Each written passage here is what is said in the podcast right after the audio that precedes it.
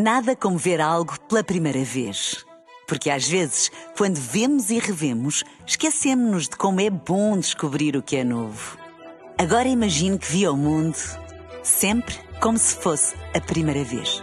Zais. Veja como se fosse a primeira vez.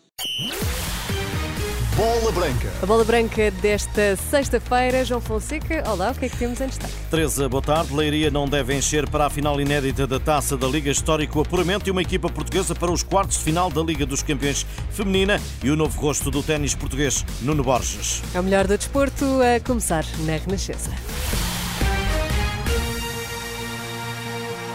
Boa tarde, Allianz Cup. Caso para dizer, ainda há bilhetes. Sem a garantia de casa cheia, vem a final inédita. É amanhã à noite que o Sporting de Braga volta a ter como opositor um outsider. Leiria recebe um Braga Estoril na segunda final, sem um dos grandes do futebol português. A última foi em 2017 no Algarve e os arsenalistas perderam para o Moreirense. Lutação esgotada será frase difícil de ver nos pontos de venda e que obrigará a maior esforço na promoção do troféu que coroará o campeão de inverno. João Medeiros Cardoso, diretor comercial da Liga Portugal, hoje, esta manhã, a bola branca. Clubes com, com menor uh, uh, pegada do ponto de vista daquilo que é a presença dos adeptos em termos de distribuição geográfica, obviamente que nos obriga ou que nos força a ter aqui uma capacidade de mobilização maior mas seguramente nós teremos um estádio uh, muito bem composto. Então não há previsão de casa cheia? É, possivelmente teremos. Nós, a esta distância, ainda temos alguns bilhetes à venda. É prematuro dizer se teremos a, a, a casa cheia ou não. O dirigente faz o histórico desta competição e reforça que amanhã em Leiria pode haver mais um nome associado à conquista da Allianz Cup. O facto de nós termos a possibilidade, no caso do Sporting Clube Braga, conquistar a sua terceira taça da Liga, ou no caso do Estoril, ter a possibilidade de conquistar o troféu pela primeira vez, é, é um motivo de interesse. Tem sido a competição que tem privilegiado muito isso. Uh, nós temos seis vencedores diferentes, amanhã podemos ter o sétimo, temos 10 finalistas diferentes, amanhã teremos o 11 finalista diferente. Ainda há bilhetes. Sporting Braga Estoril só à uma e duas da tarde falam em conferência de imprensa, mas os seus treinadores já abordaram este embate em declarações à televisão da Liga. Vasco Seabra promete um Estoril com caráter.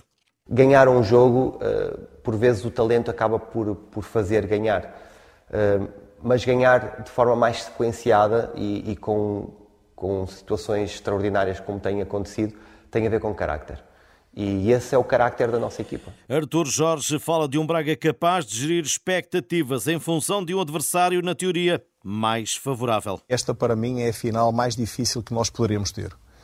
E digo isto porque, para além daquilo que é o adversário, há aqui uma necessidade muito grande de encontrarmos o equilíbrio sobre aquilo que são eh, as próprias expectativas mas também com que essas expectativas possam ter o mesmo reconhecimento da dificuldade que nós teremos pela frente. Allianz Cup, amanhã, final inédita entre Sporting de Braga e Estoril, começa às 19h45. A arbitragem de Fábio Veríssimo, o VAR é Luís Godinho. Há relato aqui na Renascença. No futebol feminino, mais uma barreira ultrapassada. Na maior competição de clubes da UEFA, o Benfica chegou ontem aos quartos de final. Filipe Patão eh, falou esta manhã bola branca depois da festa encarnada na Suécia. Já à noite dentro e confirmada a derrota do Eintracht de Frankfurt. É um sentimento único, indescritível por parte das, das jogadoras e do staff. Uh, lutámos muito para, para chegar a este momento.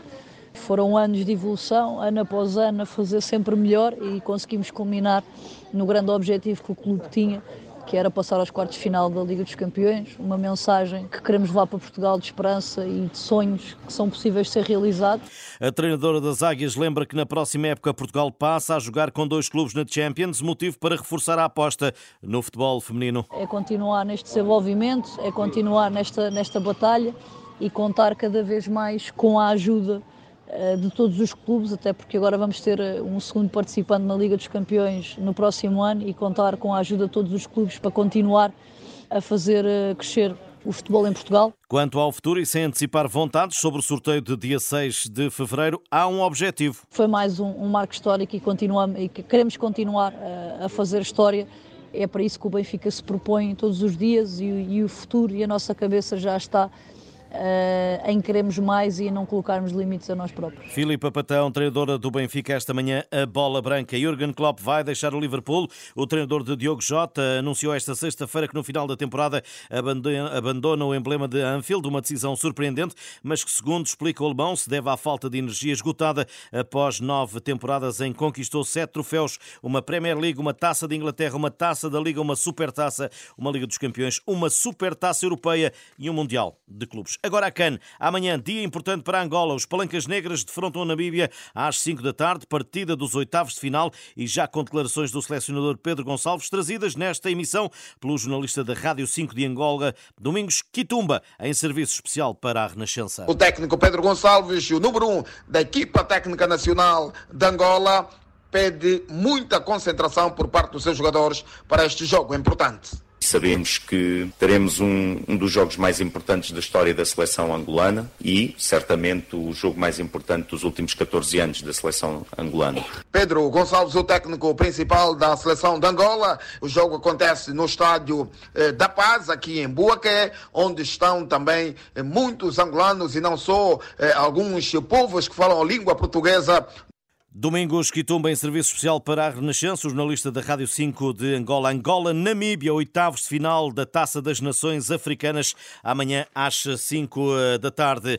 Novak Djokovic caiu no Open da Austrália. O sérvio foi afastado da final pelo italiano Yannick Sinner, o número 4 do mundo, com lugar marcado eh, na final. Espera agora o italiano pelo adversário que sairá hoje do embate entre o alemão eh, Alexander Zverev e o russo Dani Medvedev, que afastou Nuno Borges Borges, o português, conseguiu um extraordinário resultado, chegando aos oitavos de um grande slam. Uma surpresa para o Maiota, para o Maiata, como hoje reconheceu a bola branca. Eu acho que sim, há muita gente que acredita em mim, uh, mas estando lá dentro, realmente, quando, quando me apercebi do que estava a fazer, achei mesmo incrível e mesmo surreal estar naqueles grandes palcos onde sempre quis estar e, e só apenas sonhei estar.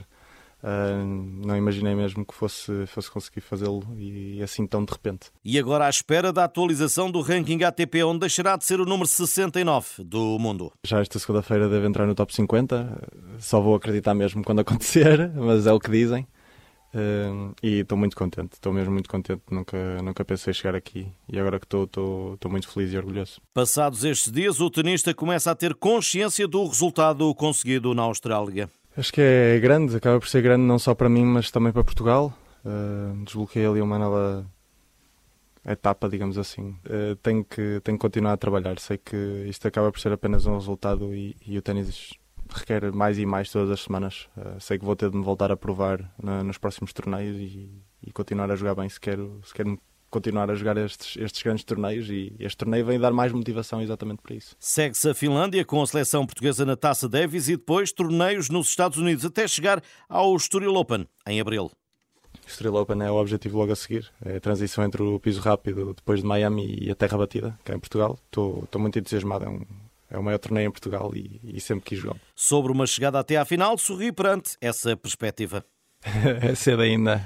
Um, nos torneios ATPs ainda, ainda tenho algumas dessas etapas para desbloquear. Gostava de poder fazer os meus primeiros quartos de final. Se for no Estoril, ótimo. Uh, gostava de, de, dar essas vitórias não só a mim, mas aos portugueses também. E, e não só eu. Espero que os outros portugueses também joguem bem no Estoril, que é um torneio especial para nós. Nuno Borges, a bola branca depois do feito alcançado no Open da Austrália. Estas e outras notícias em rr.pt. Boa tarde e bom fim de semana. Obrigada, João. Bom, bom fim almoço. de semana.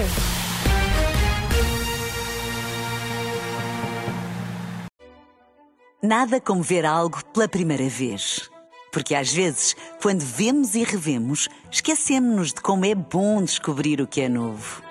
Agora imagine que viu o mundo sempre como se fosse a primeira vez.